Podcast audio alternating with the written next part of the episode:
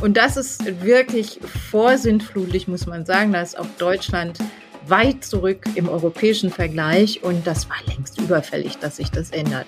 Das ist toll für Eltern. Ab 2026 haben alle Grundschulkinder einen Anspruch auf einen Ganztagsbetreuungsplatz, aber auch die gesamte Gesellschaft darf sich darüber freuen. Aber das sorgt auch für große neue Herausforderungen, vor allem hier in NRW. Warum, erfahrt ihr hier im Aufwacher. Ich bin Florian Pustlauk. Hi. Rheinische Post Aufwacher. News aus NRW und dem Rest der Welt. Außerdem sprechen wir darüber, wie Städte künftig weitere Flutkatastrophen abwenden sollen, und zwar als sogenannte Schwammstadt. Ja, ihr habt richtig gehört. Schwamm. Mehr dazu gleich. Und wir freuen uns natürlich über euer Feedback zu den Themen und zum Podcast an sich. Gerne immer schreiben an aufwacher.rp-online.de. Es ist eine erstmal gute Nachricht für Eltern mit kleinen Kindern, aber auch für alle anderen Menschen. Der Bundestag hat gestern einem Kompromiss zum Rechtsanspruch auf Ganztagsbetreuung in der Grundschule zugestimmt. Was das jetzt genau bedeutet, das ordne ich zusammen mit Kirsten Bialdiger ein, NRW-Chefkorrespondentin. Hi Kirsten. Hallo. Kommen wir erstmal zum ja, trockenen Teil, den konkreten Inhalten. Was bedeutet diese Entscheidung des Bundestags jetzt genau? Also zum einen entschieden wurde ein Projekt, was schon lange ein Projekt der Großen Koalition ist und auf Franziska Giffey, die SPD-Ex-Familienministerin, zurückgeht, nämlich, dass jedes Kind in der Grundschule einen Rechtsanspruch auf einen Grundschul-Ganztagsbetreuungsplatz haben soll.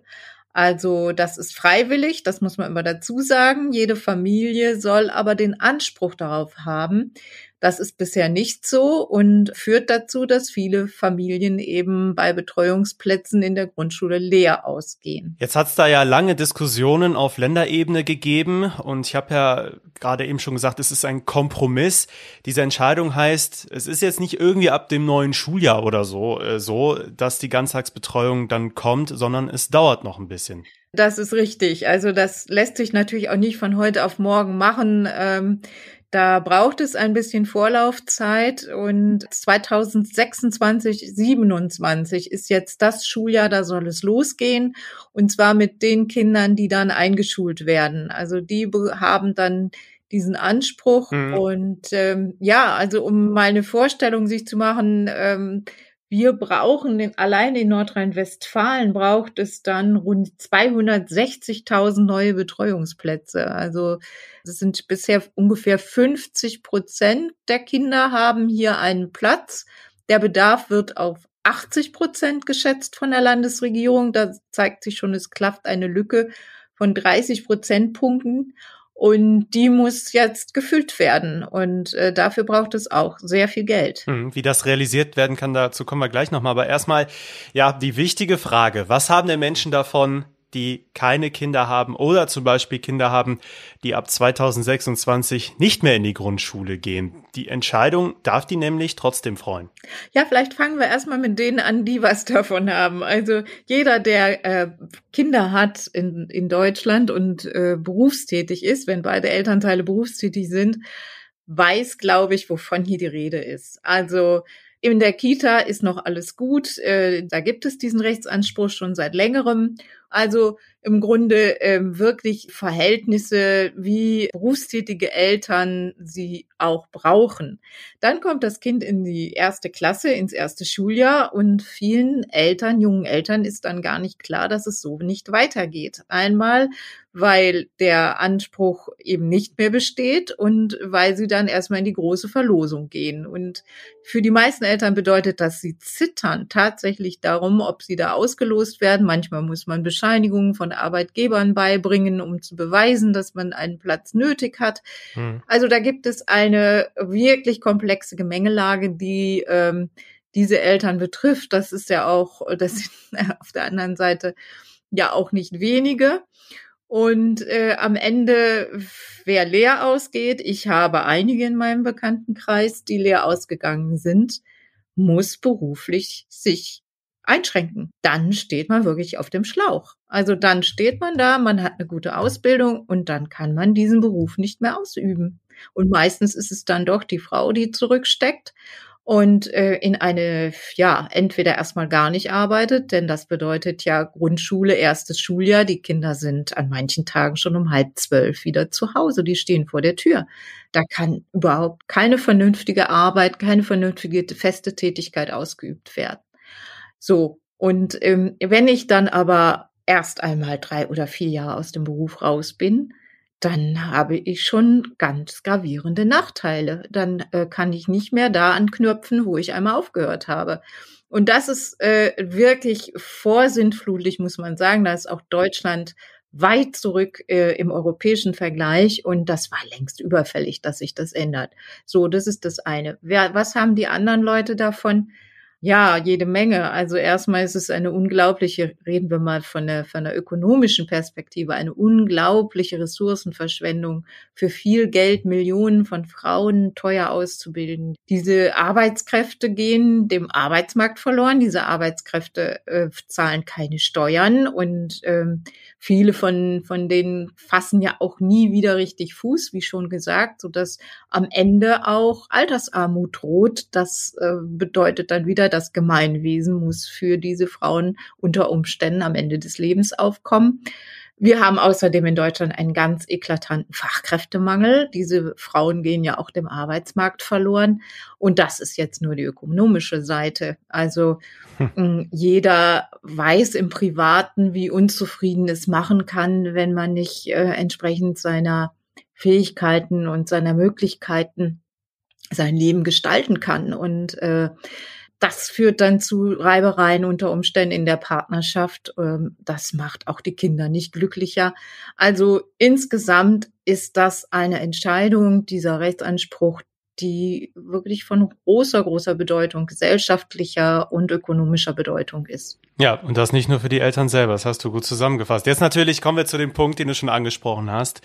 Wie ist das überhaupt realisierbar? Also gerade hier in NRW, wie ist diese Entscheidung angekommen, was die Finanzierung angeht, was auch ja das Personal angeht? Weil schon jetzt wenn ich mich so umhöre, klingt es nicht danach, dass man Kita-Personal oder Ganztagsbetreuungspersonal im Überfluss hätte für dieses Angebot.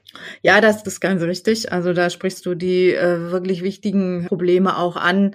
Hm, es ist, es wäre jetzt naiv zu glauben, dass mit dieser, mit diesem Rechtsanspruch dann alles gut wird. Also zum einen, wie du sagst, es gibt heute schon zu wenig Personal. Ich selber habe es erlebt, dass in der OGS völlig unqualifizierte Kräfte zum Einsatz kommen, die in keiner Weise Vorbildung haben im Umgang mit Kindern. Schon heute ist das so. Hm. Das soll nicht sein, aber es ist eben teilweise unumgänglich, weil keine Kräfte auf dem Markt verfügbar sind. Das ist das eine. Das andere ist, es gibt auch keine verbindlichen Standards oder so gut wie keine Qualitätsstandards, was denn eigentlich in solch einem offenen Ganztag angeboten werden muss, wie die Hausaufgabenhilfe sein muss, wie eng die Hausaufgabenhelfer mit den Lehrern zusammenarbeiten oder ob die alles ganz anders erklären am Nachmittag. Also da sind die Unterschiede sehr, sehr groß, teilweise innerhalb von Stadtteilen, von Schule zu Schule. An manchen Schulen sind die Eltern ganz zufrieden, an anderen überhaupt nicht und sagen, es läuft gar nicht. Mein Kind kommt um vier Uhr aus der Schule und hat noch nichts gemacht, noch keine Hausaufgaben erledigt. Ich muss mich dann doch wieder hinsetzen und das machen. Da gibt es sehr, sehr viele Baustellen. Wir haben noch gar nicht über die räumlichen Probleme gesprochen. So ganz kann ich mir noch nicht vorstellen, wie in NRW dann in dieser kurzen Zeit 260.000 neue Betreuungsplätze entstehen sollen. Also ich glaube, es ist, es ist ein gutes Signal und es ist gut, dass man jetzt anfängt, daran zu arbeiten. Aber wir dürfen, glaube ich, nicht der Illusion erliegen, dass mit diesem Beschluss dann 2026, 2027 alles zur Zufriedenheit geregelt wird. Dann sind wir mal gespannt, was in den nächsten Jahren vorbereitend passieren wird. Vielen Dank, Kirsten Bialdiger. Gern. Mehr dazu findet ihr auch bei uns in den Show Notes. Inzwischen ist die Flutkatastrophe in NRW und Rheinland-Pfalz schon fast zwei Monate wieder her. Aber weiter gibt's natürlich Fragen. Wie schützen wir unsere Städte auch in Zukunft vor dem Hochwasser? Darüber müssen wir uns jetzt nach der Katastrophe natürlich Gedanken machen. Ein Konzept, von dem ich persönlich noch nie vorher gehört habe, jetzt aber auch darüber diskutiert wird, sind sogenannte Schwammstädte. Unsere Städte sollen als Schwamm fungieren und so besser gegen Hochwasser geschützt sein. Was soll das sein? Darüber spreche ich jetzt mit NRW-Reporter Jörg Isringhaus. Hi. Hallo. Jetzt steigen wir erstmal ganz grundsätzlich ein. Wenn es regnet, dann versickert das Wasser entweder direkt in der Erde oder es fließt halt in die Kanalisation der Städte. Soweit so gut. Was würde mit dem Wasser passieren, wenn unsere Städte sogenannte Schwammstädte wären? Ja, wie das Wort schon sagt, ein Schwamm saugt ja Wasser auf, also bis zu einem bestimmten Punkt natürlich nur und gibt es dann wieder ab. Und genau so soll das auch in den Städten funktionieren. Nämlich nicht so, wie man das eigentlich über Jahrzehnte, vielleicht sogar Jahrhunderte erlernt hat, also stadtplanerisch, nämlich das Wasser abzuleiten, wegzuführen in die Kanalisation, sondern aufzunehmen. Also die Stadt soll Wasser speichern in einer gewissen Form und Menge natürlich nur und dann abgeben in Zeiten, wo das Wasser knapp ist. Denn wenn das Wasser in solchen Perioden abgegeben werden kann, dann kann es einerseits natürlich der Vegetation zugutekommen, also den Bäumen beispielsweise. Zum anderen wird aber auch eine Verdunstungskühle erzeugt. Das heißt, dieses verdunstende Wasser kühlt die Stadt auch gleichzeitig. Und was bringt uns dieses Konzept, wenn es wieder zu Starkregen kommt? Während der Hochwasserkatastrophe konnte ja unter anderem die Kanalisation in vielen Städten gar kein Wasser mehr aufnehmen. Ja, das ist natürlich dann immer so eine Frage der Menge letztendlich. Also bei diesen wahnsinnigen Mengen, die da runtergekommen sind, muss man sagen, dass da wahrscheinlich auch so ein Konzept irgendwann ans Ende gerät, seiner Leistungsfähigkeit. Aber es äh, gelingt darüber vielleicht, die Gefahren zu minimieren. Also indem das Wasser eben nicht über versiegelte Flächen äh, durch die Straßen rauscht und so Straßen in, in reißende Flüsse verwandelt, sondern dass das Wasser gezielt dahin geführt wird, wo es versickern kann, Versickerungsmulden, Verdunstungsbeeten, in vielleicht gewissen Speicherräumen unterhalb der Straße. Es gibt auch Materialien, die Wasser aufnehmen können. Also es ist letztendlich eine Fülle von Maßnahmen, die äh, bei diesem Konzept der Schwammstadt dann zusammenkommen. Das heißt also, es könnte bei Starkregen, aber auch bei Dürreperioden helfen. Die Idee von der Schwammstadt hat ihren Ursprung ja quasi auch hier in NRW. Seit 2013 gibt es dieses Konzept. Wie kam es überhaupt dazu? Ja, ich habe gesprochen mit dem Berliner Landschaftsplaner Carlo W. Becker. Der hat dieses Bild oder Konzept der Schwammstadt entwickelt für den Wettbewerb Metropole Ruhr und dann entsprechend für die Metropolregion. Und äh, er hat sich auch, er und äh, er arbeitet da in einem Architekten- oder Landschaftsplanerbüro in Berlin, hat sich diesen Begriff Schwammstadt auch schützen lassen, also diese Marke Schwammstadt. Gut, das ist jetzt wahrscheinlich eher eine rhetorische Frage, aber wie leicht lassen sich unsere Städte denn zu solchen Schwammstädten umbauen? Ja, das ist sehr, sehr schwierig, äh, natürlich so Bestandsbauten umzurüsten oder ganze Städte jetzt auf dieses neue Konzept umzubauen. Das geht nur in, in kleinen Schritten letztendlich. Man muss sich mal so überlegen, das hat mir auch der Herr Becker erzählt, dass etwa nur ein Prozent der Städte pro Jahr neu gebaut wird. Also bis man so eine Stadt großflächig umgebaut hätte, würde das viele, viele Jahre dauern. Deshalb muss man ansetzen, sage ich mal, in kleinen Bereichen, wo es geht, zum Beispiel bei der Dachbegrünung. Damit kann man ja auch zum Beispiel Wasser speichern. Dann vielleicht beim Verkehr, also indem man Stellplätze umgestaltet in äh, Versickerungsmulden oder Verdunstungsbeete. Das macht beispielsweise die Stadt Paris, dass sie in bestimmten Straßen Stellplätze äh, dafür äh, umgewidmet hat. Das ist natürlich alles sehr unbequem, oft auch, äh, sag ich mal, so dann für die Autofahrer, aber auf lange Sicht äh, möglicherweise ein wichtiger Weg, um unsere Städte vor Zerstörung durch solche Regenmengen zu schützen. Okay, du hast schon Paris genannt. Gibt es denn auch in NRW Städte, die erste Schwammstadtmaßnahmen umsetzen? Ja, hier und da gibt's das wohl. Da arbeiten jetzt viele Kommunen daran, an diesen, an diesen Konzepten, wie man das umsetzen kann. In Essen beispielsweise probiert man solche sogenannte Baumregolen aus. Das sind Regenwasserspeicherräume, die unter den Straßenbäumen angelegt werden und da kann das Wasser dann hin versickern und wird eine Zeit lang vorgehalten und verdunstet dann über die Blätter. In anderen Städten, zum Beispiel Stolberg, das ja auch von der Flut sehr stark getroffen gewesen ist, findet sich jetzt auch eine Arbeitsgruppe zusammen, um das zu besprechen, was man da alles machen kann, Entsiegelung von versiegelten Flächen, Überschwemmungsflächen äh, auszuweisen. und so weiter. Ist auch ein Thema für die Bundestagswahl, denn das Konzept findet sich zum Beispiel in Wahlprogrammen von CDU und Grünen wieder. Jörg Isringhaus, vielen Dank für deinen Hintergrund. Gerne. Jetzt die Meldungen aus Düsseldorf von meinen Kollegen von Antenne Düsseldorf. Hallo.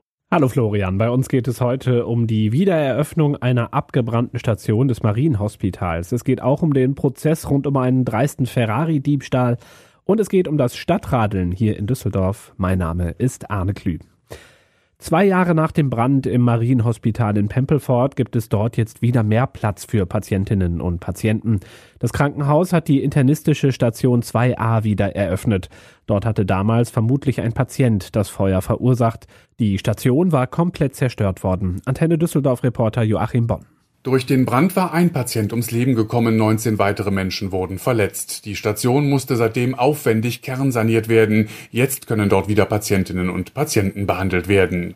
Und das Marienhospital wächst weiter. Der sechsgeschossige Anbau der Klinik ist mittlerweile als Rohbau fertig. Er soll nächstes Jahr in Betrieb gehen. Dadurch stehen dann über 40 zusätzliche Zimmer zur Verfügung. Ein mutmaßlicher Ferrari-Dieb steht ab heute vor Gericht. Der Mann soll im Mai 2019 hier in Düsseldorf eine Probefahrt mit einem seltenen Ferrari begonnen haben.